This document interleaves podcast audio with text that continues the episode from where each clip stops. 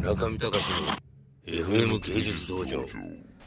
今日今日のコスプレはあのー鈴宮春日の憂鬱の主人公鈴宮春日の、えーコスプレです、えっと、秋葉原でなんかおたげを踊っていた鈴宮春日の服ばっかり着た人たちがをなんかインターネットで見た見てその人たちが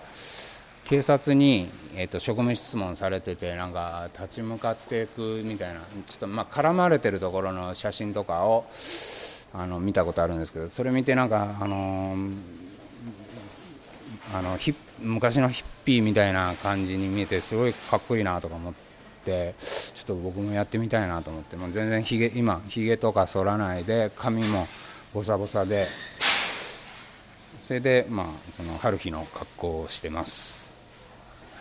まあ、いろんなのがあるんでこの前は綾波レイっていうあのエヴァンゲリオンのヒロインかの格好をしてました、まあ、ツイッターにも書いたんですけど今もう今40なんですけどなんかやっぱりだんだんこう体も動かなくなってきてるようなそんな感じ体力もなくなってきてるような感じでちょっと歌も歌ったりブログ作ったりとかあとあの同人誌作ったりし始めたんですけどもう例えば10 10 20年後とかはもうこんなに体使ってできないなとか思ってそれで今のうちにもういろいろやっておかないと後悔するんじゃないかなと思いましてそれであのやり始め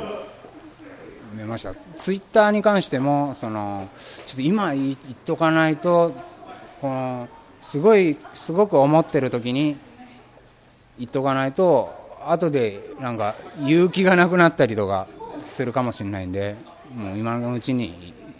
いいろいろ考えてることを吐き出しておかないとと思って、まあ、あのややりました。まだまだだなとは思うんでちょっと頑張りたいとは思ってます。FM 芸術道場。僕23年前はあの給料をは払ってあのアシスタントっていうか、まあ、従業員っていうのを、まあ、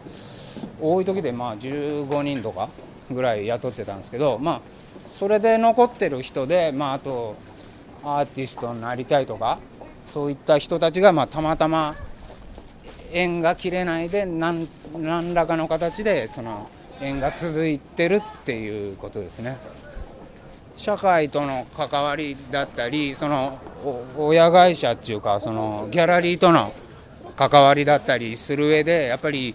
なんか問題あってはいけないんでそういったところではまあいろいろアドバイスしたりこれは違うとか言ったりします単純に挨拶しなきゃいけないですしできないといけないですし僕もできないですけど